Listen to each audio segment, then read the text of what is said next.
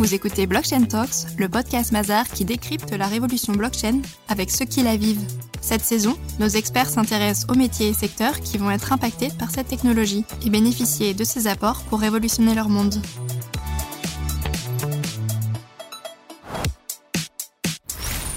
Bonjour et bienvenue dans un nouvel épisode de Blockchain Talks. Je suis euh, William Botaro, associé chez Mazar, spécialisé dans le secteur de la santé. Je reçois aujourd'hui Mehdi Benchoufi, Global Speaker Blockchain et Intelligence Artificielle à l'Hôtel Dieu de Paris, pour décrypter ensemble les enjeux de la blockchain dans le secteur de la santé. Mehdi, bonjour. Bonjour. Pourriez-vous euh, peut-être commencer par nous expliquer qui vous êtes, d'où vous venez, quel est votre profil et comment peut-être vous en êtes venu à vous intéresser à ce secteur euh, de la blockchain, à ces enjeux de la blockchain Bien sûr, je suis Mehdi Benchoufi, euh, je suis médecin de santé publique, je travaille à l'hôpital euh, Hôtel-Dieu et je suis mathématicien de, de, formation. Je travaille depuis maintenant plusieurs années aux interfaces entre nouvelles technologies et médecine. La spécialité de mon département, c'est ce qu'on appelle l'épidémiologie clinique. De quoi il en retourne exactement? C'est la science au fond qui vise à améliorer la qualité de la recherche. Et la recherche, je trouve qu'elle est entamée par une série de problématiques qui font de biais, euh, d'erreurs, parfois même de fraude. Et l'idée, c'est de mobiliser ce qu'on peut pour améliorer la méthode de conduite des études euh, cliniques. Et il se trouve que la blockchain apporte un certain nombre de solutions tout à fait euh, pertinentes et on s'emploie à y travailler depuis maintenant plusieurs années. Nous entendons beaucoup parler de blockchain ces, ces derniers temps. Pourriez-vous, de façon assez succincte, nous expliquer quels sont les enjeux clés que vous voyez dans le secteur de la santé? Alors, il y a très nombreux usages de la, blockchain aujourd'hui qui sont euh, devisés. Je pense qu'on peut raisonnablement retenir trois. Un premier usage qui relève du circuit de conception, euh, d'approvisionnement des, des, médicaments. Un usage qui est relatif à l'amélioration globale de la qualité des études cliniques qui sont aujourd'hui conduites. Et enfin, une problématique qui relève de la donnée dans son partage, la donnée dans sa valorisation en termes de recherche. Trois grands sujets aujourd'hui qui sont euh, travaillés en termes d'application de la blockchain dans le domaine de la santé. Je rebondis sur, euh, sur ce que vous dites et notamment sur votre premier point qui concerne le, la chaîne d'approvisionnement mhm. euh, du médicament. En quoi la blockchain aujourd'hui peut être utilisée pour sécuriser l'approvisionnement euh, des médicaments? Un point peut-être de recul sur les applications de la blockchain en général. La blockchain, peut-être comme certains auditeurs le savent, c'est une technologie qui permet au fond de tracer des événements. Donc c'est une sorte de base de données partagée dont chacun euh, a une copie et on peut tracer euh, des événements. Et dès lors qu'on parle de traçabilité, on pressent que le sujet de la drug supply, donc de l'approvisionnement des médicaments, de leur distribution, a sans doute quelque chose à faire avec cela. Deuxième point, c'est que les questions d'approvisionnement du médicament soulèvent des questions qui sont assez populaires, entre guillemets, qui sont celles de la contrefaçon. C'est un marché énorme et le fait de pouvoir s'assurer que les médicaments ne sont pas contrefaits est un point essentiel. Et là, en effet, les interactions avec la blockchain sont essentielles pour permettre de tracer un circuit qui est long, qui est complexe, euh, qui fait intervenir toute une série euh, d'acteurs qui permet donc de sécuriser euh, et de tracer la vie euh, de la conception d'un médicament jusqu'au moment où euh, un individu, vous, moi, seront amenés à, à prendre le médicament, à le consommer. La blockchain pourrait permettre de réduire la fraude, la contrefaçon dans la distribution, dans l'approvisionnement des médicaments. C'est dans tous les cas une des promesses, c'est même aujourd'hui une obligation euh, que de mobiliser les efforts pour les pharma, en tout cas pour les acteurs concernés, de réussir à mettre en place des circuits euh, de drug supply qui soient euh, traçables. Il y a eu un point un peu particulier en 2012, au moment où un scandale a éclaté, qui était lié à des lots de médicaments qui étaient corrompus, qui ont engendré une crise sanitaire, puisqu'il y a un certain nombre de méningites, des maladies graves qui ont été euh, induites. Et donc, euh, un certain nombre d'autorités sanitaires se sont saisies, notamment la, FDA, pour euh, s'alarmer de la situation et rendre absolument prescrit le fait qu'on mette en place des systèmes qui assurent la traçabilité dans les bonnes conditions. Et donc aujourd'hui, la blockchain s'est implémentée par une série de consortiums, une série de big pharma qui travaillent à des solutions de traçabilité de la chaîne d'approvisionnement des médicaments et de leur distribution. Sur le point de, la recherche médicale, vous disiez euh, tout à l'heure que la blockchain pouvait donc euh, faciliter, euh, sécuriser peut-être les, essais cliniques. Est-ce que vous pourriez nous en dire un petit peu plus? Alors oui, c'est un vaste sujet. La question de la qualité de la recherche est un énorme débat. À mes yeux, c'est peut-être celui qui domine notre ère en termes de, en termes médical. J'entends par là que des études sont menées depuis le début des années 2000 et notamment par un, un chercheur de premier plan qui s'appelle John Ioannidis et qui prouve comment la recherche souffre d'un certain nombre de problématiques méthodologiques, de biais, d'erreurs, parfois même de fraude. C'est grave puisque, euh, ultimement, lorsque un médicament est prescrit, lorsqu'une prise en charge est euh, définie, lorsqu'une autorité sanitaire choisit de se comporter d'une façon plutôt qu'une autre ou organiser son système d'une façon plutôt qu'une autre, tout ça est assis sur des preuves. Et ces preuves, elles euh, se manifestent sous la forme d'études qui sont publiées dans ce qu'on appelle des revues à comité de lecture et donc qui font déjà l'objet euh, d'une première euh, vigilance. Mais malgré tout, ce qui sort en bout de chaîne, ce sont des études dont la qualité est très discutable. Ce chercheur, John Ioannidis, avait, de façon un peu provocante, publié un article en l'intitulant Why Most Research Are False. Alors évidemment, ça avait provoqué un tollé à l'époque et généré dans le même temps tout un courant de recherche dans la continuité duquel le département dans lequel je travaille s'inscrit et qui, comme je disais en introduction, travaille à euh, mobiliser des méthodes pour améliorer la reproductibilité de la recherche. Donc je pense que c'est vraiment un enjeu critique qui domine même hein, la question de l'intelligence artificielle, etc. On peut même mobiliser ce qu'on veut de techno ou de, ressources pharmacologiques. Si à la fin euh, l'étude qui est produite n'est pas de bonne qualité, on a euh, manqué l'affaire. Alors, dans euh, ce qui entame la qualité de la recherche, il y a toute une série de problématiques qu'évidemment je ne détaillerai pas ici. Comme je disais, des biais, des erreurs, des fraudes, ce genre de choses. Et il se trouve que la blockchain permet, d'une part, euh, de tracer la vie d'une étude clinique, qui fait intervenir là aussi un certain nombre d'acteurs, un consortium complexe euh, d'acteurs qui échangent de très nombreuses informations, s'assurer du flux des informations, leur traçabilité, pour que la vigilance de la part à la fois de ceux qui revoient l'étude, mais aussi des acteurs sanitaires, des autorités euh, sanitaires, c'est quelque chose dont on pressent que c'est euh, un, intérêt important. Le deuxième point, au fond, la blockchain, comme je disais, c'est la traçabilité, mais c'est aussi s'assurer du juste ordonnancement chronologique de la vie des événements. Qu'est-ce que j'entends par là? S'assurer qu'un événement A a eu lieu et s'assurer qu'un événement A a eu lieu avant qu'un événement B aura lieu. Cette chronologie, elle est décisive euh, dans le cadre de, des études cliniques. Quand vous commencez votre étude et que vous dites, OK, je vais m'intéresser à ce problème, vous récoltez vos données et vous dites ultérieurement, au fond, euh, sur la base de mes données, je ne vais plus m'intéresser au problème initial, mais un autre problème, ce qu'on appelle techniquement des switch outcomes. C'est-à-dire que pendant la vie de l'étude, le propos initial va changer. Ce que vous allez analyser va être modifié au fur et à mesure que vous conduisez l'étude. Et eh bien là, c'est un biais méthodologique majeur, c'est une erreur majeure qui peut complètement entamer, fausser euh, des résultats. Et on le comprend bien. Lorsque vous récoltez des données, il y a forcément des corrélations, forcément des choses qui vont être intéressantes. Si vous n'avez pas défini votre protocole d'étude en fonction de vos objectifs premiers, au fond, l'ensemble de l'étude est corrompu. Et la blockchain permet donc d'une part de la traçabilité, donc s'assurer qu'un événement a eu lieu, mais aussi s'assurer qu'il n'y ait pas ce type de modification dans le temps. Et là, on sent que euh, la blockchain, c'est quelque chose euh, de très utile dans ce cadre-là. Est-ce déjà à l'œuvre ce que vous nous racontez? Est-ce que l'industrie pharmaceutique mobilise euh, aujourd'hui la blockchain en masse? Ou est-ce que on est plus sur une prospective, une promesse? Sur les affaires de drug supply, il y a des choses qui sont euh, déployées dans la vie de tous les jours. Hein. Il y a des consortiums qui travaillent euh, aujourd'hui et qui ont développé des solutions qui sont utilisées. Dans le domaine des études cliniques, on est davantage dans le domaine de la prospective. On euh, voit toute une série de, de, solutions possibles. Il y a énormément de ce qu'on appelle des POC, donc des proof of concept, qui sont développés ici et là, et on attend incessamment que ces solutions puissent vivre dans la vie de tous les jours et accompagner en pratique et avantageusement, on l'espère, la conduite des études cliniques. J'en viens euh, au sujet du partage de données, mhm. euh, data sharing euh, en, en, anglais. En quoi la, la blockchain peut faciliter ce partage de données et peut-être garantir l'intégrité des données de santé?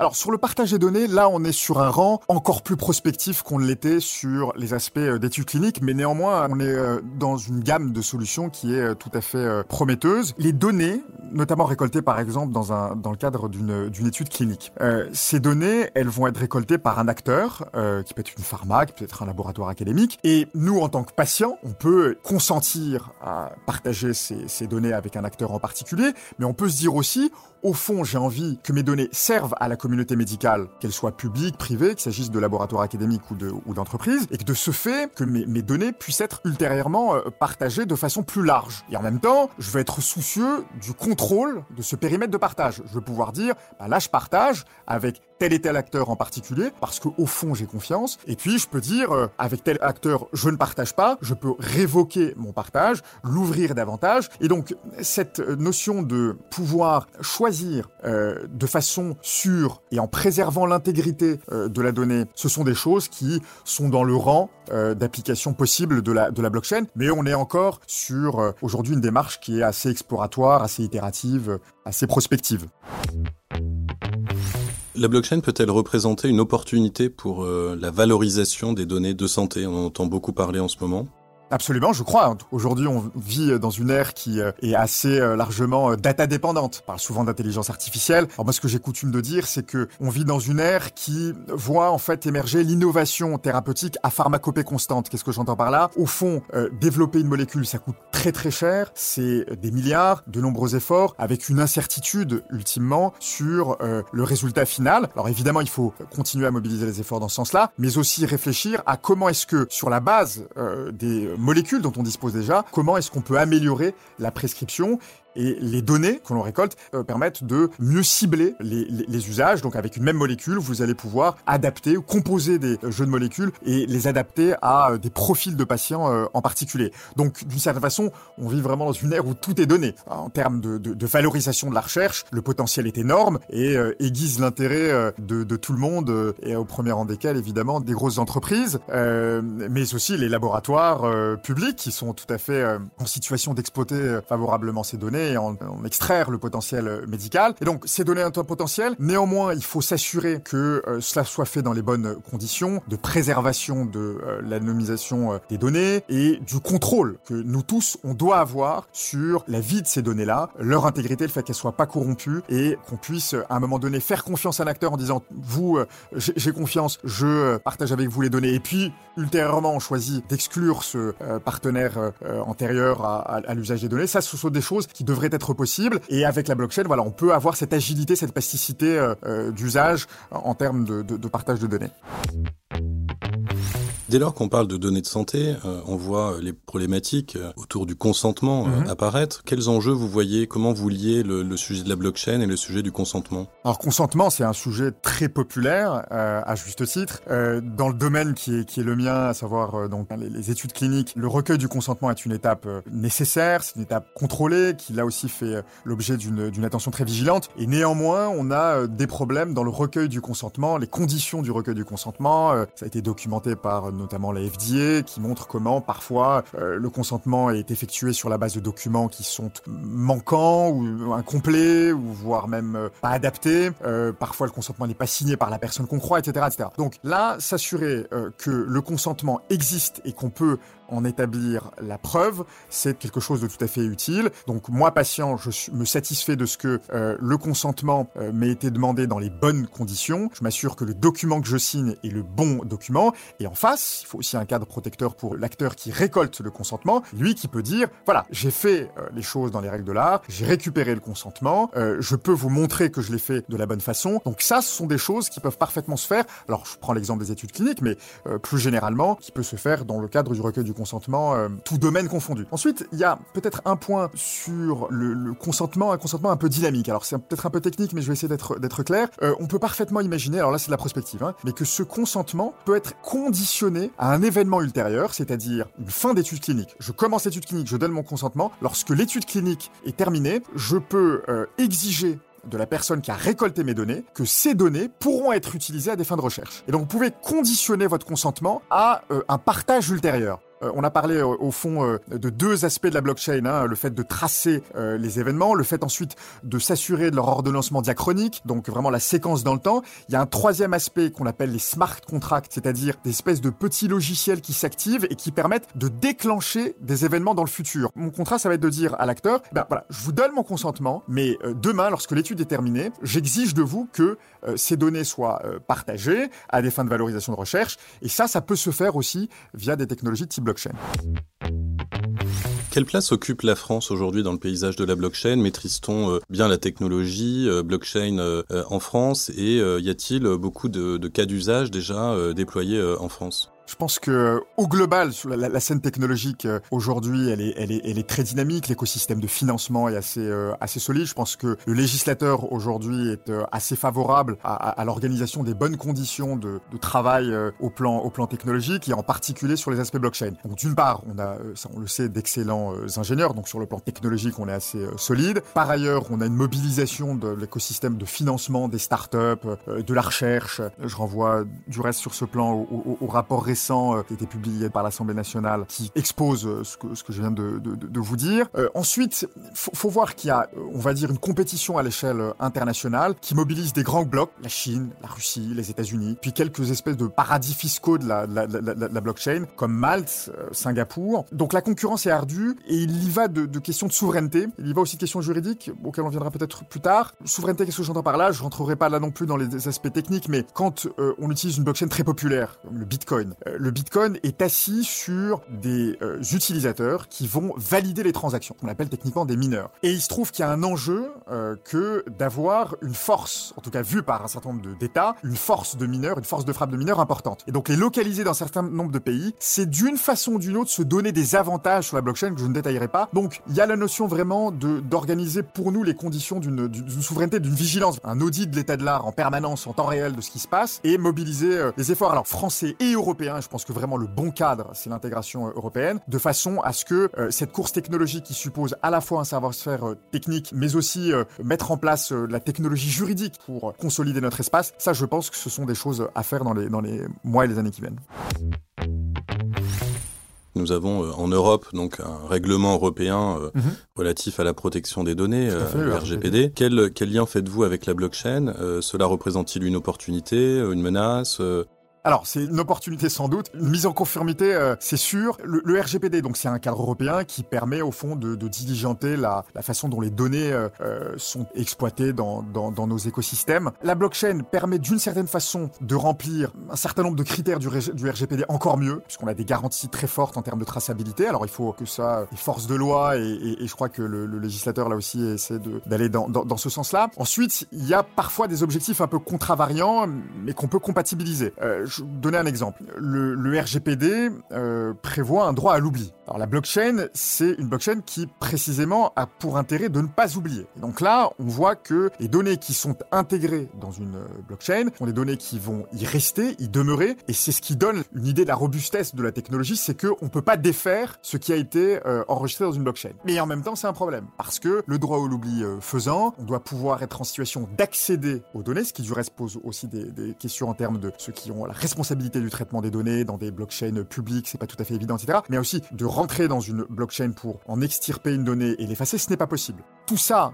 euh, peut connaître euh, des, évolutions euh, technologiques. Il y a des compléments à la blockchain ou des substituts à des blockchains qui, offrent un certain nombre de plasticité d'usage. En tous les cas, voilà, le RGPD est un élément fort, structurant pour, pour nous. Et je pense qu'il y a des aspects de la blockchain voilà, qui permettent d'améliorer encore davantage le cadre du RGPD, puis d'autres qui supposent voilà, une mise en adéquation de l'un et l'autre. Quels seraient selon vous, Mehdi, les, ingrédients à, à, réunir demain pour euh, favoriser, accélérer le déploiement de la blockchain?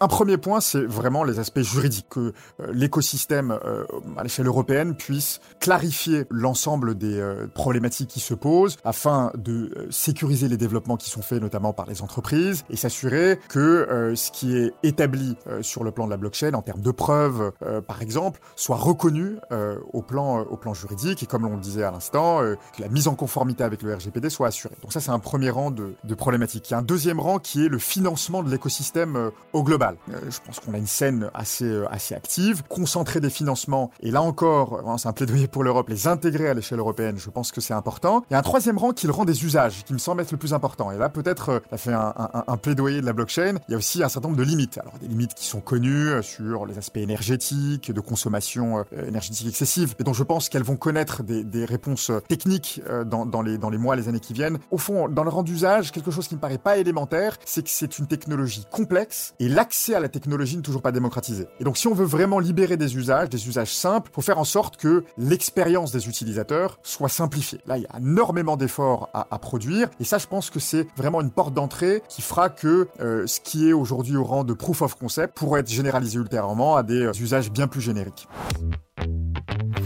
Que souhaiteriez-vous que nos auditeurs retiennent de notre échange passionnant? Blockchain, mythe, réalité, promesse Écoutez, je pense que c'est une réalité en partie. C'est une promesse. Je crois pas que ce soit un mythe. Je pense que c'est une promesse en devenir. Et, je crois que s'il y a un mot à retenir, c'est peut-être sur la notion de confiance. Vraiment, je, pense que c'est une problématique majeure de notre époque et que là encore, on a une technologie qui permet de l'améliorer. Mais évidemment, une technologie seule ne fera pas grand-chose. Il faut euh, que un certain nombre d'entre nous, et nous au sens vraiment de la société civile en, en général, s'en emparent et devisent des bons usages. Je vous remercie infiniment, Mehdi, pour, euh, pour cet échange de grande qualité. Merci à vous.